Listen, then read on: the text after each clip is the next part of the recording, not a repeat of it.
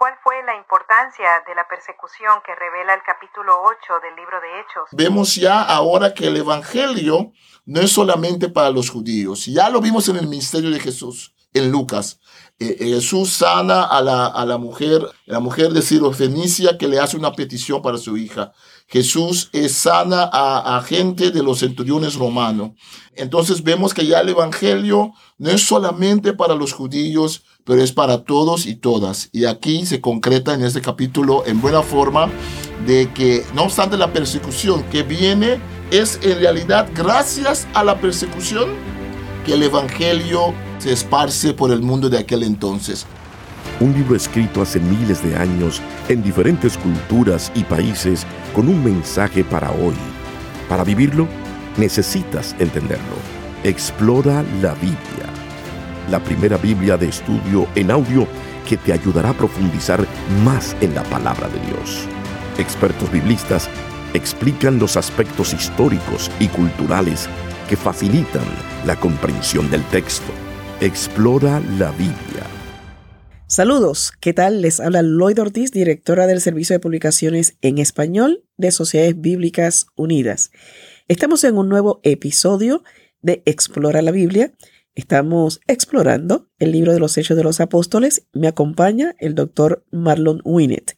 Vamos a empezar con el capítulo 8 de este maravilloso libro. Aquí eh, hay dos cosas interesantes. Vimos en el capítulo 7, en el episodio anterior, que entró un personaje más en la escena cuando hablábamos de que pusieron las ropas de Esteban a los pies de un joven que se llamaba Saulo. Y Saulo estaba de acuerdo con la muerte de Esteban.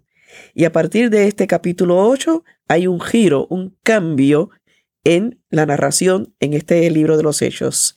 ¿Es así? Eh, vemos aquí que el libro ahora comienza con la segunda parte de la promesa del Padre. Van a recibir el Espíritu Santo, la promesa de Jesús, y van a ser testigos en Jerusalén, en Samaria y Judea.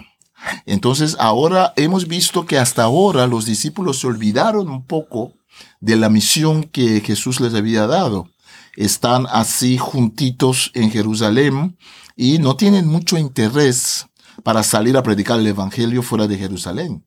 Ahora viene una persecución que en realidad los ayuda y los expulsa a cumplir con la, con la, con la misión que Jesús les había dado. Vemos que Felipe eh, va a predicar en Samaria. Vemos que ese mismo Felipe eh, va a predicar también al eunuco, al tesorero de Etiopía, va también a testificar con él. Entonces, de esta forma vemos que el Evangelio eh, sigue creciendo también en esos lugares donde Jesús había dicho que iban a ser testigos.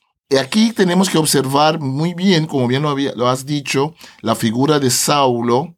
Tenemos aquí cierta información sobre Saulo pero es importante que cambiemos nuestro marco de referencia en cuanto a Saulo. Saulo, se introduce Saulo cuando la élite judía, los líderes religiosos, están tan emocionados por la blasfema de Esteban.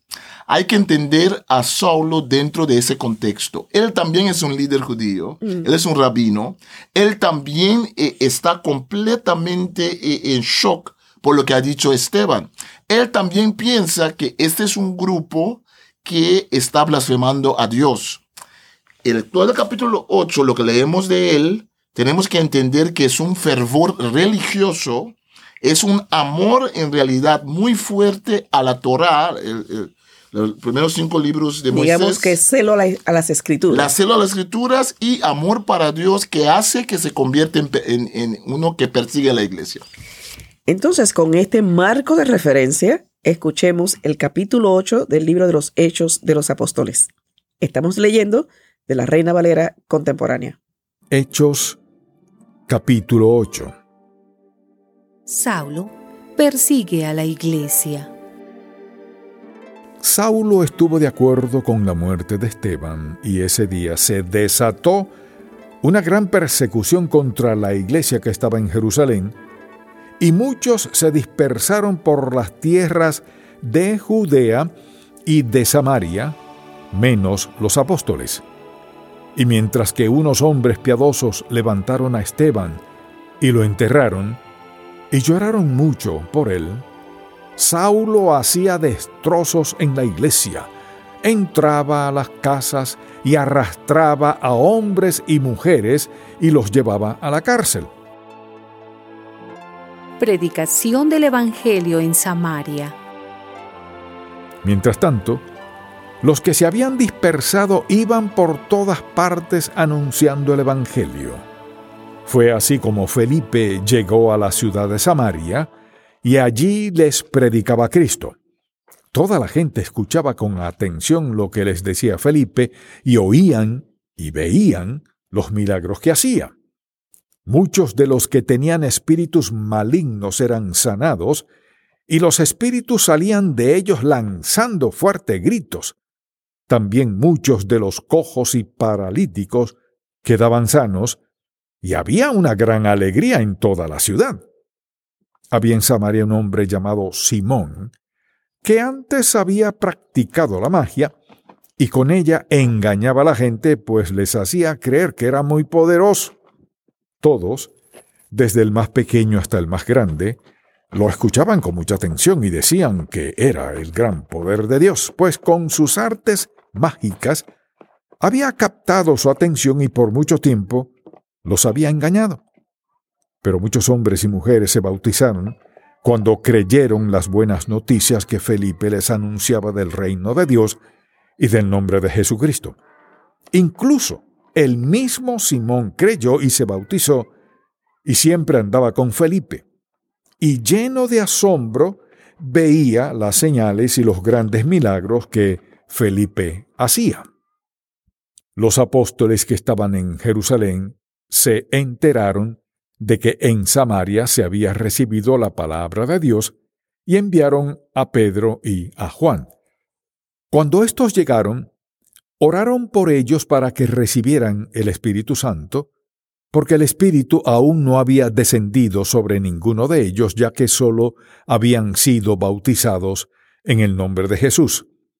En cuanto les impusieron las manos, recibieron el Espíritu Santo. Y al ver Simón que el Espíritu Santo se recibía por la imposición de manos de los apóstoles, les ofreció dinero y les dijo, Denme también a mí este poder, para que cuando yo imponga las manos sobre cualquier persona, ésta reciba el Espíritu Santo. Al oír esto, Pedro le dijo, Que tu dinero perezca contigo si crees que el don de Dios puede comprarse Tú no tienes nada que ver en este asunto, porque en tu interior no eres recto con Dios. Arrepiéntete de tu maldad y ruega a Dios, tal vez te perdone por ese mal pensamiento. Por lo que veo, estás en manos de la amargura y la maldad. Simón respondió, rueguen por mí al Señor, para que no me sobrevenga nada de lo que han dicho. Después de haber testificado y proclamado la palabra de Dios, ellos volvieron a Jerusalén y en muchas poblaciones de los samaritanos anunciaron el Evangelio. Felipe y el etíope. Un ángel del Señor le habló a Felipe y le dijo, Prepárate para ir al desierto del sur y por el camino que va de Jerusalén a Gaza. Felipe obedeció y fue. En el camino vio a un etíope eunuco, funcionario de Candace, reina de Etiopía. Era el administrador de todos sus tesoros y había venido a Jerusalén para adorar. Y ahora iba de regreso en su carro leyendo al profeta Isaías. El Espíritu le dijo a Felipe, acércate y júntate a ese carro. Cuando Felipe se acercó y lo oyó leer al profeta Isaías, le preguntó, ¿Entiendes lo que lees? El etíope le respondió, ¿Y cómo voy a entender si nadie me enseña? Y le rogó a Felipe que subiera al carro y se sentara con él. El pasaje de la escritura que leía era este. Como oveja fue llevado a la muerte, como cordero delante de sus trasquiladores, se callará y no abrirá su boca. Sufrirá la cárcel, el juicio y la muerte. ¿Y quién entonces contará su historia si él será arrancado por completo de este mundo de los vivientes? El eunuco le preguntó a Felipe, Te ruego que me digas, ¿de quién habla el profeta? ¿Habla de sí mismo o de algún otro.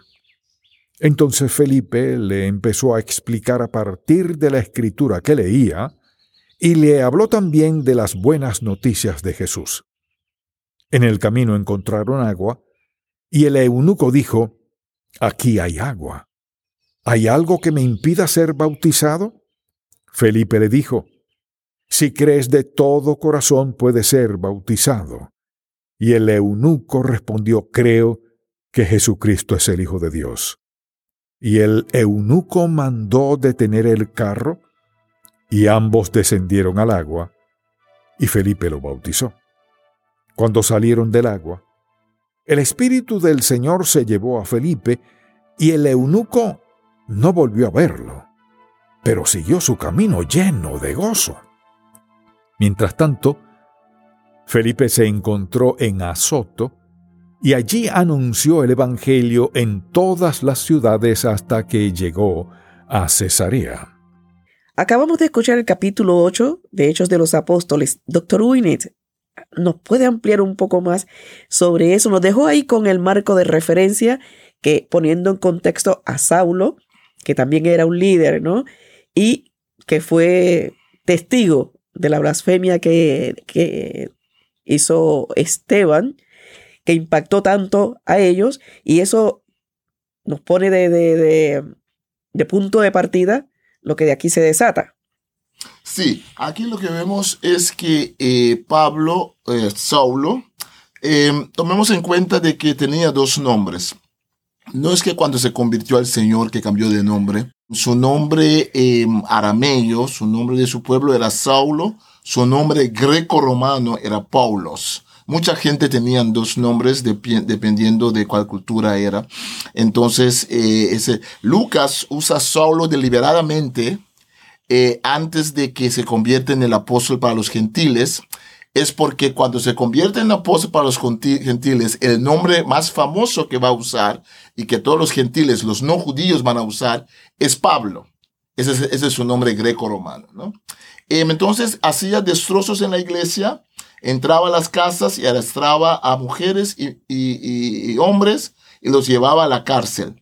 Mira que tenía mucha autoridad este rabino, había recibido autoridad de los rabinos eh, del Corte Suprema de, de Jerusalén para hacer esto. Mientras él está en esta persecución, vemos que el capítulo 8 nos sigue narrando de cómo el Evangelio sigue. No obstante la persecución, el Evangelio va a, seguir eh, para Samaria. Tenemos aquí famoso texto, otro diácono, otro de los siete que fueron escogidos en el capítulo 6, Felipe, que también es un gran predicador, y él llega hasta la ciudad de Samaria. Recordemos que los judíos y los samaritanos tienen como peleas, ¿no? No, no les gustaba el uno al otro, pero Felipe también llega allí Felipe uh, muestra milagros de, de, sanidad. Vemos allí la confrontación con Simón el mago, que usa magia para controlar a la gente. Y ahora vemos que Lucas nos narra cómo el poder del Espíritu Santo eh, confronta a estos poderes de la oscuridad en Samaria, gente que no son judía. el Evangelio está esparciendo en, en buena forma. Y claro, no solamente llega el Evangelio a Samaria, entonces Judea, Samaria, pero ya vemos un poquito de al extremo de fin del mundo, porque hay alguien de otra parte del mundo que es el eunuco. Y aquí vemos donde em, Felipe tiene también un encuentro con este hombre de Etiopía, donde em, vemos en forma muy clarita la declaración de fe. Hay manuscritos más tardíos donde eh, en forma muy clarita, cuando él pregunta qué tengo que hacer, qué tengo que hacer, que le dice, tienes que creer que Jesucristo es el Hijo de Dios, y él dice, sí, yo lo creo, ¿no? crees de todo corazón, puedes ser bautizado. Y, y entonces el eunuco dice, creo que Jesucristo es el Hijo de Dios. Eso es lo que había dicho Esteban, que veo al Hijo de Dios a la diestra del Padre. Entonces este eunuco lo cree. Entonces, ¿qué vemos? Vemos ya ahora que el Evangelio no es solamente para los judíos. Ya lo vimos en el ministerio de Jesús, en Lucas. Eh, eh, Jesús sana a la, a la mujer, a la mujer de Fenicia que le hace una petición para su hija. Jesús es sana a, gente de los centuriones romanos. Entonces vemos que ya el Evangelio no es solamente para los judíos, pero es para todos y todas. Y aquí se concreta en este capítulo en buena forma de que no obstante la persecución que trae Pablo, no obstante la, Saulo, no obstante la, la persecución que viene, es en realidad gracias a la persecución que el Evangelio se esparce por el mundo de aquel entonces, porque estaban tranquilos en Jerusalén, pero el texto dice, según iban los que eh, eran perseguidos, ellos proclamaban la palabra de Dios, según eh, eh, cambiaban, iban de lugar a lugar. Vemos ahí que más o menos termina este capítulo cuando con el bautismo, ¿no? De el eunuco. Ahora, ¿qué me puede decir de este versículo 39? Cuando salieron del agua, el Espíritu del Señor se llevó a Felipe y el eunuco no volvió a verlo, pero siguió su camino de, lleno de gozo. Sí, e, e, en Lucas vemos que hay aspectos sobrenaturales en la historia de Lucas, en eh, la historia de Hechos. Eh, muchos han dicho que en realidad el nombre Hechos de los Apóstoles es un nombre que posteriormente la iglesia del segundo siglo le dio a este libro. Eh, Lucas no le dio un título, porque en ese tiempo no necesariamente daban título a sus libros. Es un título, si, le hubiera dado un título, es historia dedicada a Teófilo, ¿no? Ah, muchos han dicho que este libro en realidad no es Hechos de los Apóstoles, es Hechos del Espíritu Santo. Mm. Entonces lo que vemos es cada vez que Lucas enfatiza de que hay un aspecto sobrenatural donde el Espíritu Santo es quien está usando estos hombres y mujeres para el eh, crecimiento del cristianismo. Y este texto es un texto eh, donde nos deja ver que el Evangelio no necesita en realidad a los apóstoles. El Espíritu Santo ya está trabajando por medio de gente que no tienen un vínculo directo con Jerusalén. Y sabemos de la, la iglesia copta en Etiopía, eh, tenemos dos grupos en, Etiopía, el grupo de los judíos, que ellos eh, trazan su linaje genealógico hasta Salomón. Recordemos a, la reina de Sheba, eh, que era una de las esposas de Salomón, al fin y al cabo. entonces, y también se traza que desde ese momento que ese eh, hombre de Etiopía regresa a casa, comienza, según la iglesia copta, la tradición copta, comienza una iglesia allí. Y esa iglesia entonces es una de las más antiguas del mundo, para decirlo así, ¿no? Entonces sí, es un, es un, es un texto, y lo que es interesante son los detalles geográficos, ¿no? Felipe se encontró en Azoto, allí, eh, y allí anunció el evangelio en todas las ciudades hasta que llegó a Cesarea. hay que fijarse en el mapa para ver dónde se encontró con el eunuco y que de repente está en realmente otro lugar y, y sigue su camino. Cerremos este capítulo diciendo, creo que Jesucristo es el Hijo de Dios. Así terminamos con el capítulo 8 del libro de los Hechos de los Apóstoles en Explora la Biblia, la primera Biblia de estudio en audio con el texto de la Reina Valera contemporánea.